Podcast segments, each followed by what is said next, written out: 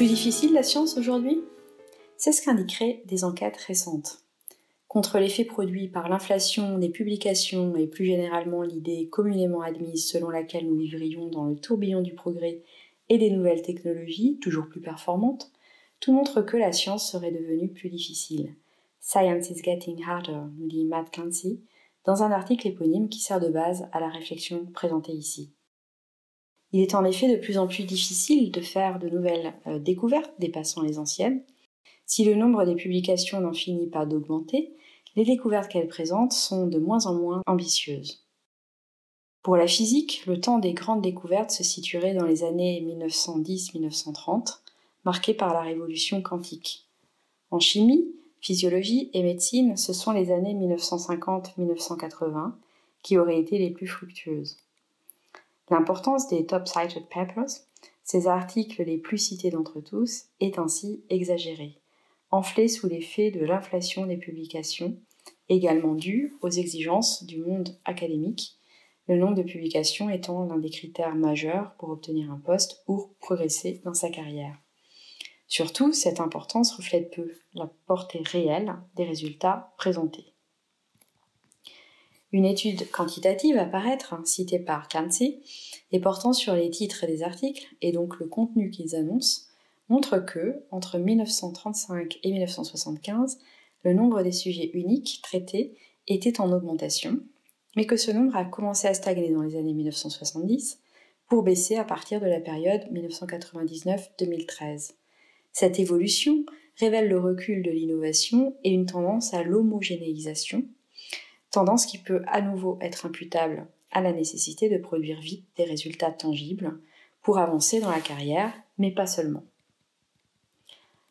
Par ailleurs, alors que les citations de travaux récents étaient en permanente euh, augmentation de 1900 à 1955, elles régressent drastiquement depuis les années 70 si l'on fait abstraction des deux premières périodes de régression, en 1914-1918 puis en 1939-1945, qui s'expliquent par les deux guerres mondiales et ne reflètent donc pas de changement véritable dans le champ de la production scientifique. Il en va de même pour les brevets, qui, malgré leur multiplication en nombre, renvoient eux aussi majoritairement à des acquis et résultats plus anciens, sur lesquels ils reposent donc. Pourquoi les chercheurs ont-ils cessé de citer des travaux récents se demande Clancy.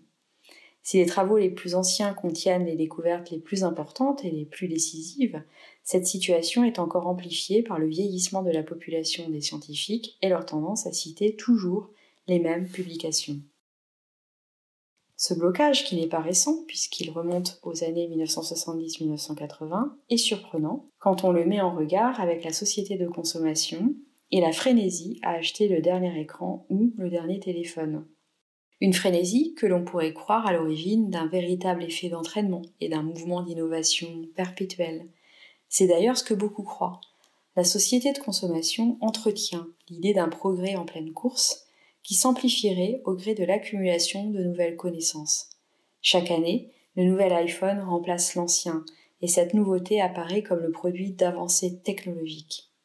De manière plus négative, nombreux sont les consommateurs qui n'arrivent plus à suivre, pris dans la spirale infernale du progrès et les nouveaux articles de consommation à acheter.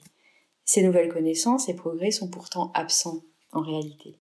Dans The Utopia of Rules on Technology, Stupidity and the Secretaries of Bureaucracy, publié en 2015, l'anthropologue David Graeber pointait ce paradoxe entre, d'une part, l'inertie de la vie scientifique, et de l'autre la prétendue accélération qui serait notre lot quotidien. Accélération dépeinte par euh, notamment le philosophe Hartmut Rosa dans son livre traduit en français en 2005 et intitulé Accélération, une critique sociale du temps. Grieber évoquait ainsi la honte au XXIe siècle de n'avoir pas vu advenir le monde de merveilles technologiques qui était promis aux adolescents, dont il faisait lui-même partie, dans les années 1970. Le changement technique depuis les années 1970 s'est en effet essentiellement concentré sur les techniques de l'information et de la simulation, produisant davantage la mise en scène de l'innovation que sa matérialisation ou concrétisation. Alors qu'autrefois la réalité physique matérielle euh, des techniques donner le sentiment d'un progrès irrésistible de l'histoire, nous sommes aujourd'hui réduits à un jeu d'images et d'écrans. Et surtout, à partir des années 1970, les investissements sont clairement passés de technologies associées à la possibilité d'avenirs différents à des technologies qui ont renforcé la discipline du travail et le contrôle social. Il suffit de citer par exemple toutes ces applications de la reconnaissance faciale, de la traçabilité que nous connaissons bien aujourd'hui et qui ont envahi l'espace public comme privé. Ce qui nous fait toucher un aspect complètement sous-évalué dans l'article de Quincy, celui du financement et du formatage qui s'ensuit de la recherche.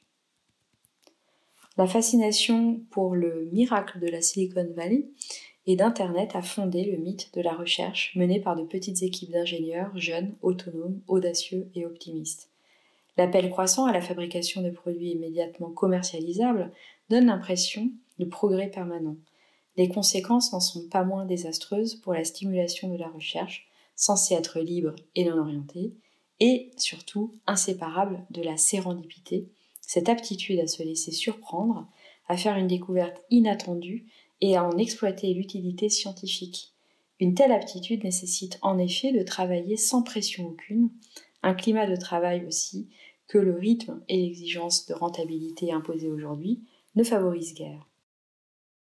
Dans les universités du monde entier, souligne encore une fois David Kraber, l'explosion de la paperasse, papier ou virtuelle, résulte directement de la technique de management des entreprises. Le marketing et les relations publiques finissent par engloutir de tous côtés la vie universitaire. Il ne faudrait pas idéaliser pour autant l'université d'avant, qui avait ses propres biais, problèmes et agendas. Trop souvent, les défenseurs de l'université et de l'idéal de liberté académique oublie les liens forts entre l'État et l'université qui avaient prévalu à partir du XIXe siècle. Véritable projet culturel, la nation reposait alors en grande partie sur l'histoire nationale produite par les historiens et donc l'université. Or, la figure idéologique centrale de notre société n'est plus l'État national, mais l'entreprise transnationale, ce qui a eu pour conséquence la perte d'utilité idéologique de l'université. Une université qui a fait le choix de s'adapter au nouvel ethos en prenant l'apparence de la dite entreprise. Aussi, derrière l'apparente opposition entre un monde de l'entreprise qui dicterait sa loi et une université qui se battrait pour conserver sa liberté, il faut se représenter au contraire une situation moins tranchée. Les transformations subies par l'université révélant moins une intervention de l'économique non désirée qu'une transformation choisie pour perpétuer sa place dans la société. Alors, la science est-elle réellement plus difficile et à bout de souffle, comme tout aurait été révélé? Ou bien n'est-elle pas tout simplement entravée dans des structures qui attendent autre chose d'elle, et dans un monde où les universitaires eux-mêmes ont pour beaucoup mordu à l'hameçon et accéléré leur perte